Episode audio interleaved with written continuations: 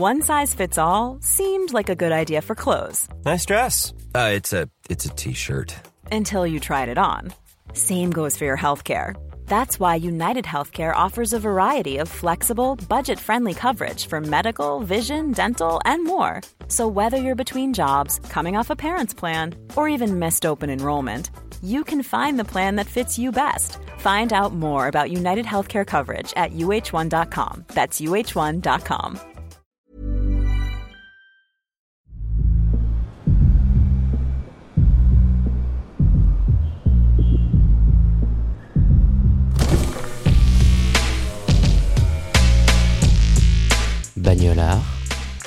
le podcast de la car culture.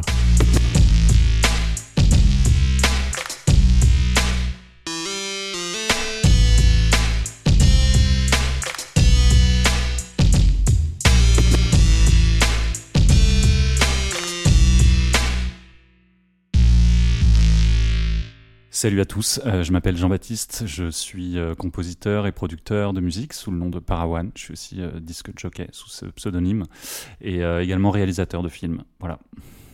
Alors je me déplace, je suis parisien, je me déplace en scooter essentiellement dans Paris, mais dès que je dois sortir, je me déplace en voiture. J'ai une Peugeot 306 cabriolet de couleur jaune.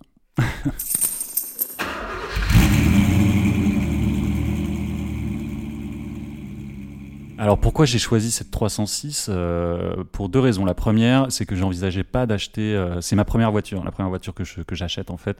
Euh, je j'envisageais pas d'acheter une voiture qui ne soit pas un cabriolet. Déjà parce que je suis, je me déplace en vélo, en scooter et que j'aime avoir le vent dans la gueule et et puis aussi parce que c'est une voiture qui est pas chère, qui est une voiture assez populaire euh, et que je trouve qu'elle a un bon un bon esprit. En plus, je l'ai trouvée en couleur jaune et enfin, moi je suis je me prends pas du tout au sérieux comme euh, comme pilote quoi. Donc euh, il y a un côté un peu euh, marrant en fait tout simplement. C'est les, les enfants quand ils jouent avec des petites voitures, souvent elles sont dans des couleurs primaires.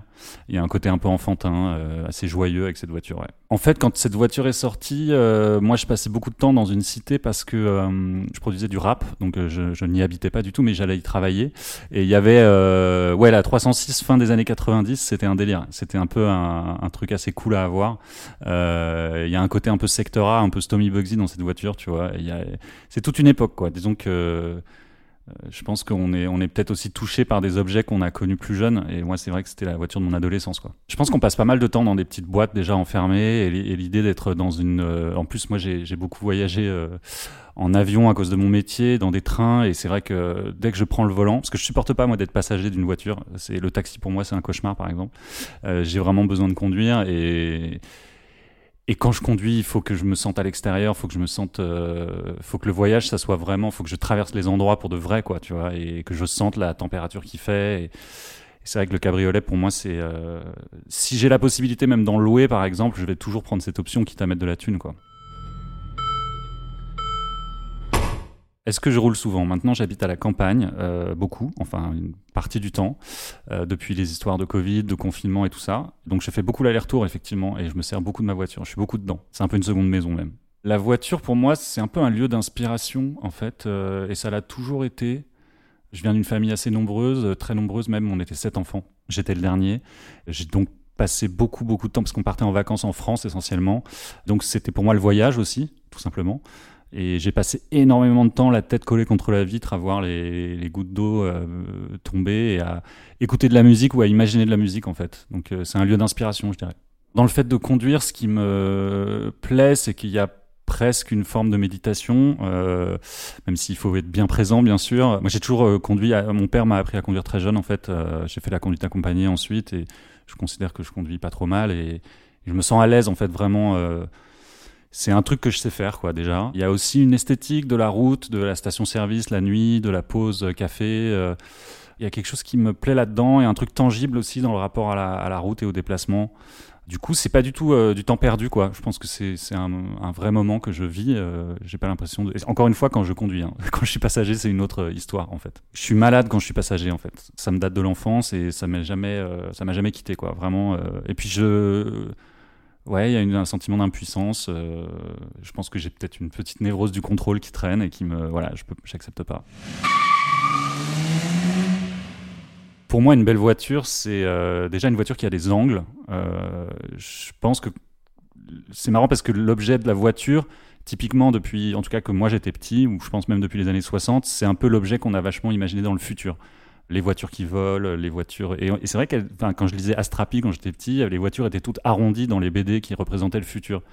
il y a cette idée qu'une voiture avec des courbes, c'est une voiture du futur, mais en fait j'ai l'impression que quelque chose a foiré quelque part. Hormis certains modèles, il y a des très beaux modèles de voitures avec des courbes, bien sûr, mais j'ai l'impression qu'il y a un, modèle un peu générique aujourd'hui de, voitures euh, fonctionnelles, soi-disant aérodynamiques et soi-disant futuristes, mais qui en fait euh, ça marche pas quoi. Et j'aime bien quand il y a des angles et je trouve que bah, la 306, euh, je l'ai choisie aussi pour ça parce qu'elle est designée par euh, Pininfarina, donc c'est c'est une forme d'élégance, un bon équilibre justement entre des arrondis et les, angles. C'est assez difficile de décrire en fait ce que c'est qu'une belle voiture, mais je dirais aussi que c'est une voiture populaire. Euh, moi, le luxe me déprime en fait. La notion l'idée qu'une voiture soit un, ou un objet en général soit euh, représente un statut social et soit un accomplissement, ça me fout le cafard. Moi, j'ai acheté une voiture pas chère et c'est je veux dire, le côté voiture luxueuse, absolument parfaite, qui sort de l'usine, c'est pas du tout mon délire. C'est paradoxal parce qu'effectivement, le cabriolet est un objet perçu comme un truc, euh, bah déjà de gens qui ont euh, pas d'enfants, qui ont le temps de partir en week-end et qui, il y a un côté, ça sert à rien d'une certaine façon, c'est une voiture de plaisir quoi. Mais c'est vrai que là, pour le coup, je suis tombé sur le modèle qui était abordable et, euh, aussi un peu euh, un peu drôle quoi. Il n'y a pas le côté, euh, je me sens pas au volant de cette caisse comme un, un, gros riche qui part en week-end spécialement quoi. Je pense qu'il y a un, il y a un truc un peu plus léger que ça quoi. Mais je dirais que la 205 de mon adolescence, c'est peut-être encore plus que la 306, un objet qui a été un objet pas forcément de désir, mais c'était vraiment entre, disons, la Golf et la 205, tous les modèles, et toutes les variations différentes. Euh, il y avait un délire, euh, pas du tout de tuning, mais là où je passais mon adolescence et où il y avait beaucoup de gens qui écoutaient beaucoup de musique dans la voiture et ça traînait autour des voitures, en fait, la 205 était vraiment, un, elle était partout, quoi. Et euh, elle était justement à la fois abordable et à la fois stylée, plutôt cool. Par exemple, j'ai un pote qui avait une 205 Roland Garros et il me laissait les clés de la caisse et bon, aujourd'hui elle est morte la voiture, mais ça c'était un vrai plaisir de me balader dans. Il y a un côté petit format aussi qui est assez cool, je trouve. Mais en tout cas, voilà, encore une fois, je choisirais pas une voiture trop lisse ou trop, euh, trop chère ou trop euh, luxueuse en fait. Ouais.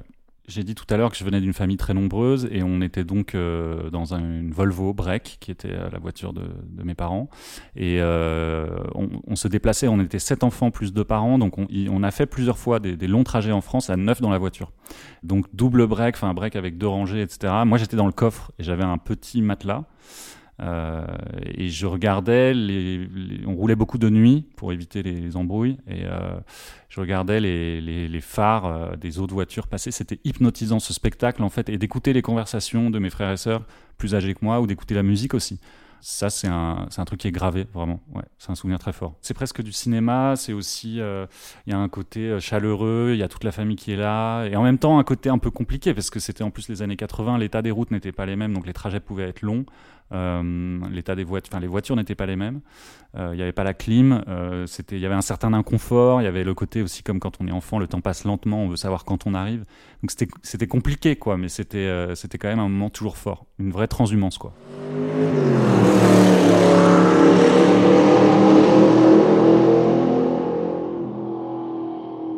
Premier souvenir en voiture, c'était donc une Volvo. Mon père travaillait beaucoup en Suède euh, et croyait beaucoup à la qualité suédoise.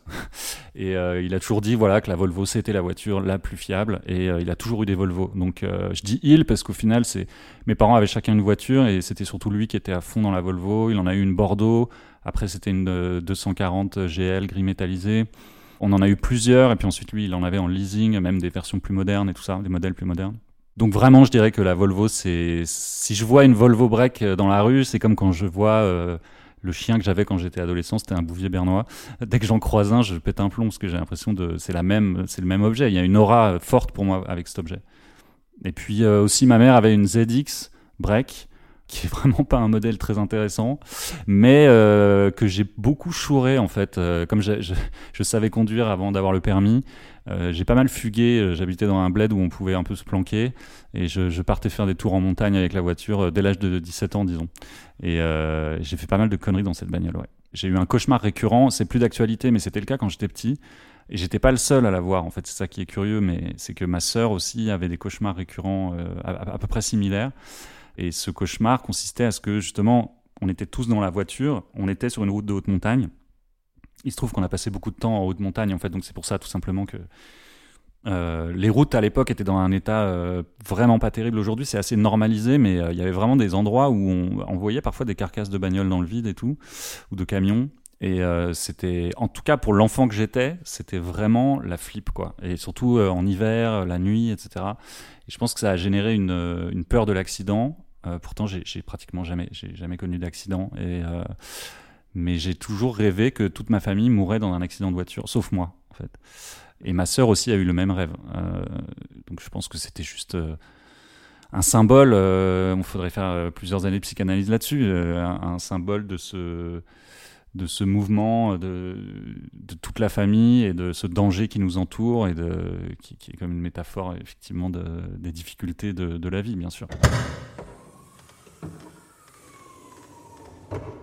Je pense que la voiture, c'est un objet de cinéma et un lieu, un décor de cinéma d'ailleurs qui fonctionne très bien en soi. Et donc, euh, c'est assez innombrable. Je dirais que la première chose qui me vient, c'est Lost Highway de David Lynch. déjà, tout est dans le titre. Et puis, euh, cette image de la route qui défile en super accéléré avec le morceau de David Bowie, I'm Deranged. Euh, j'ai même reproduit cette scène dans la vraie vie, en fait. J'ai, je me souviens d'avoir été en haute montagne, il y avait de la glace au bord de la route, c'était la nuit, et je traçais, je traçais, je traçais dans la vallée avec ce même morceau de David Bowie à fond j'essaie de revivre cette sensation. Euh, alors le film est en fait tourné en, accéléré, donc faut pas aller aussi vite que ça, c'est très dangereux. Mais ouais, ça c'est une scène qui m'a. Enfin, Lynch était obsédé de toute façon par les accidents de voiture parce qu'il a perdu un ami dans un accident à l'adolescence. Et euh, même Mulholland Drive par exemple commence aussi avec une scène de voiture assez forte, avec un accident d'ailleurs. Et euh, mais euh, je dirais que dans beaucoup de films, par exemple euh, les films de Claude Sautet, se passent beaucoup dans des voitures. Il a beaucoup question d'accidents aussi de voitures. Il est question de s'engueuler dans des voitures. C'est assez agréable en fait toute cette génération de films, comme c'était totalement reconstitué et absolument pas réaliste. Alors Pierrot le Fou, par exemple, c'est un autre cas euh, où Godard a joué carrément de, cette mise en, scène complètement factice de la voiture avec clairement des projecteurs qui, qui balayent le, le visage de Anna Karina. Mais euh, dans les films de Sautet, ils cherchent même pas à faire croire que c'est du, son direct ou que ça s'est passé euh, comme ça. C'est très feutré en fait. Donc on entend beaucoup les dialogues et les gens parlent assez doucement. On les entend bien. J'aime bien ce truc euh, pas réaliste du tout en fait. C'est vrai que la voiture se prête beaucoup au, dialogue, à, à, la conversation en fait. Et, et je suis pas forcément pour l'ultra réalisme du, du, son dans les films récents. J'aime bien cette petite abstraction du, des films des années 60-70. Ready to pop the question? The jewelers at BlueNile.com have got sparkle down to a science with beautiful lab-grown diamonds worthy of your most brilliant moments. Their lab-grown diamonds are independently graded and guaranteed identical to natural diamonds, and they're ready to ship to your door. Go to Bluenile.com and use promo code LISTEN to get $50 off your purchase of $500 or more. That's code LISTEN at Bluenile.com for $50 off. Bluenile.com code LISTEN. Hiring for your small business? If you're not looking for professionals on LinkedIn, you're looking in the wrong place. That's like looking for your car keys in a fish tank. LinkedIn helps you hire professionals you can't find anywhere else, even those who aren't actively searching for a new job but might be open to the perfect role. In a given month, over 70% of LinkedIn users don't even visit other leading job sites. So start looking in the right place. With LinkedIn, you can hire professionals like a professional. Post your free job on linkedin.com slash people today. Alors il se trouve que j'ai fait plusieurs musiques de pub pour des voitures euh, ou pour euh, aussi Uber avec euh, donc un morceau qui s'appelle Girlhood. Bon, il y a beaucoup de publicité pour des voitures en général, donc ça représente une sorte de marché. Il y, a, une quinzaine d'années, j'avais fait une pub pour Renault et d'ailleurs le numéro 2 de Renault avait appelé le label pour dire mais c'est absolument scandaleux, mon fils écoute du rap, je déteste cette musique, il faut absolument retirer cette musique et en fait c'était bien sûr trop tard. J'étais assez content d'avoir choqué une huile de chez Renault. En fait c'était le, le remix de Dans le club de TTC, version San Andreas, donc la version un peu West Coast. Et il se trouve que c'était une pub avec des voitures qui bounçaient, quoi, tu vois, genre euh, des lowriders. Et, euh, et donc c'était la bande-son euh, idéale pour, pour cette pub. Mais ça avait extrêmement choqué le, numéro 2 de Renault. La pub, en fait, on me soumet une pub, on me soumet une proposition, on trouve un arrangement, et puis il m'arrive de refuser. J'ai refusé pour une voiture qui était vraiment dégueulasse. j'ai vraiment trouvé ça trop moche. Bon, de toute façon, on ne trouvait pas un accord. Euh, ça ne s'est pas fait, mais j'aurais été très gêné que ma musique soit ait servi à la promotion de cette voiture. Je suis toujours content quand je vois euh, une pub qui est finalisée, qui est réussie, où il y a, y a, souvent une belle image par définition. Après, moi, l'esthétique publicitaire, c'est pas du tout quelque chose qui me donne envie de me lever le matin. Hein. Mais euh, aujourd'hui, ça fait partie aussi des, des boulots qu'on trouve euh, dans un marché qui est complètement écroulé. Dans on est à l'ère du streaming, donc entre le, live et la musique à l'image, on finit par s'y retrouver en tant que musicien. Donc euh, c'est intéressant, euh, y compris bien sûr financièrement, de, faire ce genre d'association. Et encore une fois, je, pour une marque qui aurait, qui aurait une, une, éthique qui me dérange ou une esthétique qui me dérange, je n'hésiterai pas à refuser. Quoi. Je on s'associe à qui on choisit de s'associer. Spectre, c'est mon projet que je sors cette année avec un, long métrage, un album et un live. Et euh, j'ai enregistré et aussi filmé beaucoup de musiciens euh, dans des endroits euh, assez éloignés d'ici, au Japon, en Indonésie, en Bulgarie. Et ça a été l'occasion de faire des belles rides. En Indonésie, on a été vraiment, on était à Bali, on a fait le tour de l'île pour aller rejoindre un groupe de musiciens qui était qui vivait dans, dans, un village assez reculé. C'était toute une prod en fait. J'étais un peu producteur du truc. J'ai embauché des gens et y compris un chauffeur en fait.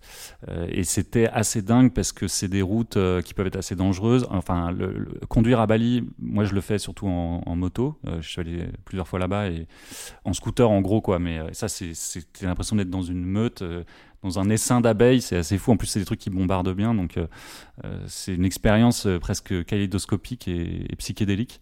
Surtout qu'en deux roues, tu sens l'odeur de l'encens, tu vois la couleur du coucher de soleil. Enfin, c'est très très fort euh, sensoriellement. C'est comme un jeu vidéo presque. Faut pas se laisser absorber par ça parce que parce que c'est dangereux. Les, les, gens se gèrent les uns les autres, mais tout le monde klaxonne, mais pas pour juste pour signaler sa présence, c'est pas pour pour agresser les autres.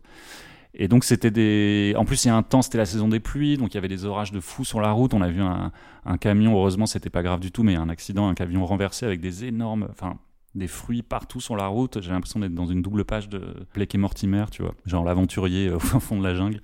Et euh, ça, c'était assez fou. Euh, en Bulgarie aussi, en fait, on, on s'est retrouvé dans un plan pas possible parce que on est allé filmer à Bujuljda, qui est euh, le, disons le, monument euh, du parti communiste, de l'ancien parti communiste, euh, qui est assez loin de Sofia en fait, genre à 6-7 heures de route, je pense.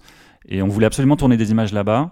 Et j'ai demandé à un chauffeur, une, chauffeuse en l'occurrence, c'est ce qu'on dit une chauffeuse, on dit une chauffeur, de nous emmener. Et j'étais persuadé que ça allait être genre une bagnole un peu grande, on était plusieurs, etc., avec un peu de matériel. Pas du tout, c'était une toute petite caisse, on était entassés dans ce truc pendant des heures.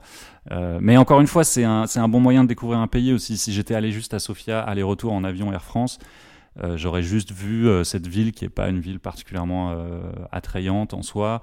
Alors que là, on s'est retrouvé dans la montagne, euh, tu ressens un peu aussi le, le, le pays différemment, quoi. Donc euh, c'est assez important de, de se déplacer en voyage. Enfin, je trouve que la voiture est quand même. Euh... Encore une fois, c'est comme ça que j'ai découvert le voyage comme enfant, quoi. Donc pour moi, c'est un vecteur naturel. Le déplacement inspire la musique, ça c'est garanti. Euh, j'ai un pote qui a enregistré, il était en tourbus et je crois que c'était un, un, bus à deux étages. Il s'était mis un petit studio, euh, tu vois, au deuxième étage, mais devant, en voyant la route aux États-Unis. Ça, ça m'a toujours fait rêver, par exemple.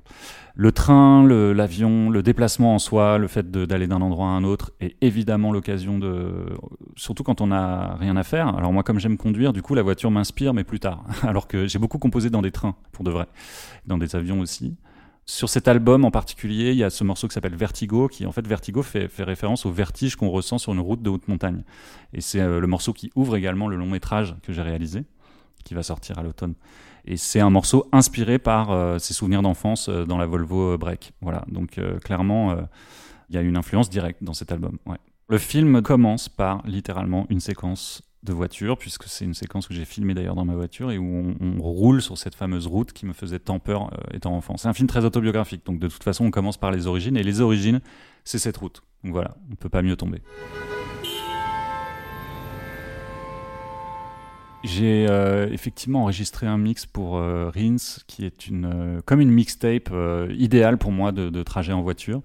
Très funk, très disco, euh, c'était mon délire du moment on va dire que je sais pas je pense que c'était le printemps aussi il y avait une envie de C'était aussi, euh, je crois que la pochette c'était une photo de ma voiture, donc c'était vraiment l'idée de faire une, une, bande originale pour une, un trajet en décapotable. Ouais, j'ai un peu envie d'être Ferris Bueller euh, un héros des années 80 qui, qui trace euh, et qui écoute ce qui passe à la radio dans une radio qui ne passe que dans ma tête, quoi. Donc j'écoute beaucoup de musique très dansante en voiture en fait ouais euh, mais en vrai comme je passe pas mal de temps sur la route j'écoute de tout et notamment du rap qui a toujours représenté un, un gros pourcentage de ce que j'écoute en réalité ouais. quand je roule en cabriolet décapoté c'est en fait le meilleur setup pour écouter la musique à condition de pas aller trop vite j'avais un rapport assez euh, névrotique, je pense, à la vitesse. Quand j'étais jeune, j'aimais énormément la vitesse, donc j'allais très très très très vite et j'ai pris pas mal de risques, euh, très bêtement d'ailleurs, y compris avec des gens dans ma voiture. Je le regrette beaucoup. Euh, ça ne s'est jamais mal terminé, heureusement. Mais aujourd'hui, je suis assez, je suis devenu plus sage. J'ai pas d'enfants, mais j'ai souvent des enfants dans ma voiture parce que j'ai mes neveux, nièces je fais attention à eux. Et rouler tranquille, mais décapoté, tu vois, c'est assez parfait en fait pour écouter le son. Après, moi, la première chose que j'ai faite en, achetant ma voiture, c'est de de refaire le système son. Hein. Je suis allé chez Sébasto Auto Radio, le, meilleur euh, spot de Paris pour ça. J'ai mis un petit budget et puis euh, on, a, on a mis un sub et tout ça. C'est le cas dans beaucoup de musique, mais euh, le hip-hop est vraiment un genre musical qui est, qui est très attaché à la voiture. Il y a aussi bien DJ Premier, qui est un de mes producteurs préférés, avait le meilleur système son de New York à l'époque. Alors il n'est pas new-yorkais à la base, il vient du Texas, mais une fois qu'il était à New York, il a il se déplaçait dans les rues de New York et il jouait le, ses, propres productions au volume maximum pour les tester. Quoi. Il y a cette idée de tester le son dans les voitures. Moi, quand j'étais adolescent et modeste producteur débutant de rap avec des moyens totalement primitifs, j'allais dans la Volvo de mon père, qui avait un assez bon système son. Même à l'arrêt, en fait, j'écoutais les morceaux. On appelle ça l'écoute voiture. C'est un classique. Si ça marche bien dans la voiture, eh ben, ça veut dire que ton mix est, enfin, c'est un critère pour dire que ton mix est bon, quoi. Et euh, encore aujourd'hui, j'écoute mes mix et mes remix euh, dans ma voiture, euh, en allant à la campagne. Et ça a autant de valeur que mon écoute en studio, qui est pourtant avec du matériel professionnel. Et le hip-hop est très lié à ça. On appelle ça, on appelait ça la boom music, c'est-à-dire une musique qui nécessitait d'avoir beaucoup de subs et de, tu vois, d'infrabasses. Euh, et tous les systèmes euh, son des voitures étaient euh, améliorés, augmentés pour, pour que ça, ça cartonne. Tout le rap du Sud, par exemple, c'est beaucoup fait aussi en vendant des CD gravés à l'arrière des voitures, à l'arrière des trucks. Il y a un côté self-made man qui vend sa mixtape tout seul sur le parking, quoi. Tu vois, il en fait sa petite boutique. Donc clairement, je pense que la passion pour la musique et le, je dirais pas que j'ai une passion pour la voiture, mais je, sais qu'il y a une, il y a une, il y a une histoire qui est, qui est liée en fait.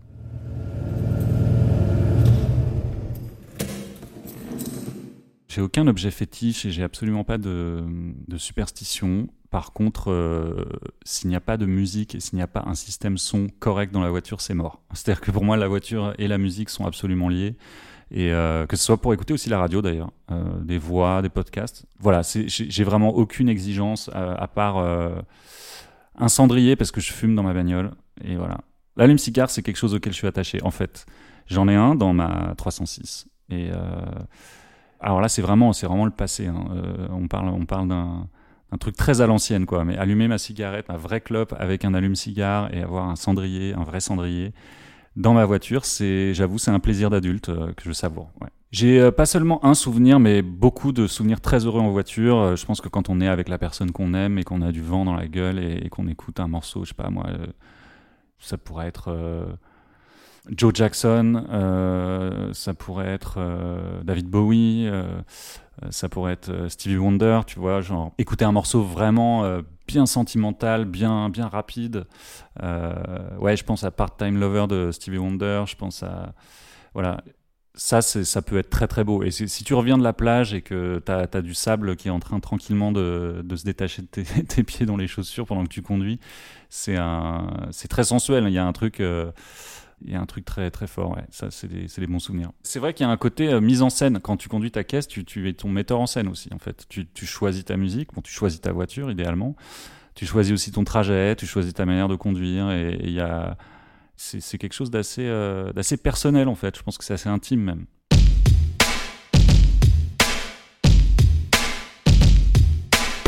Vous avez aimé cet épisode?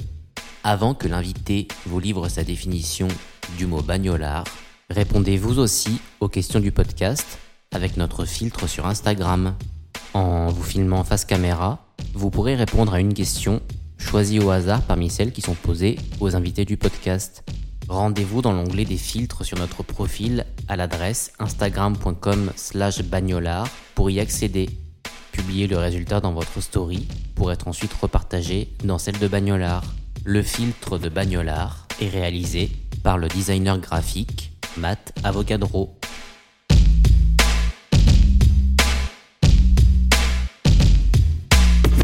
Alors, un bagnolard, mais c'est trop genré ce mot, il faudrait dire bagnolard DE, quoi, tu vois, parce que ça peut être une meuf, clairement. Euh, je dirais que c'est quelqu'un à l'ancienne, quoi. Il y a un côté. euh, le bagnolard, c'est le vrai gars, quoi. Genre. euh, avec tout ce que ça implique, euh, moi j'ai en tête plein, de, personnages hauts en couleur que j'ai connus justement à l'adolescence, euh, qui étaient un peu les grands frères dans la cité, qui expliquaient, qui écoutaient de la funk, euh, de la funk au féminin, tu vois, genre la, funk un peu commerciale, et qui nous expliquaient que le rap c'était vraiment pas là pour durer et que c'était un truc de poète maudit tout pourri. Et je les vois, je les vois traîner autour de leur voiture, je les vois être fiers de leur voiture. Il y a un truc touchant là-dedans en fait. Moi je suis pas un vrai bagnolard, je suis complètement un faux bagnolard. Je sais que vous avez interviewé Marco dos Santos, ça c'est un bagnolard, c'est un mec qui peut te citer les modèles des voitures dans les films, tu vois. C'est il se déplace en trottinette dans Paris, hein, je le balance.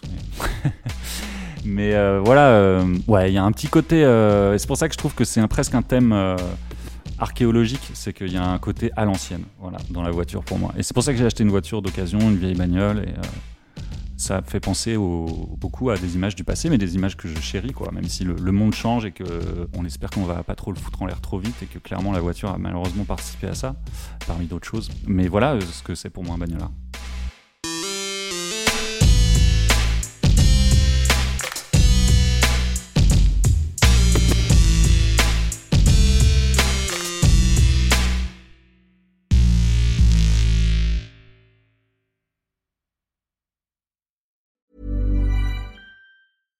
Even when we're on a budget, we still deserve nice things. Quince is a place to scoop up stunning high-end goods for 50 to 80% less than similar brands. They have buttery soft cashmere sweaters starting at $50, luxurious Italian leather bags, and so much more. Plus, Quince only works with factories that use safe, ethical, and responsible manufacturing. Get the high-end goods you'll love without the high price tag with Quince. Go to quince.com/style for free shipping and 365-day returns.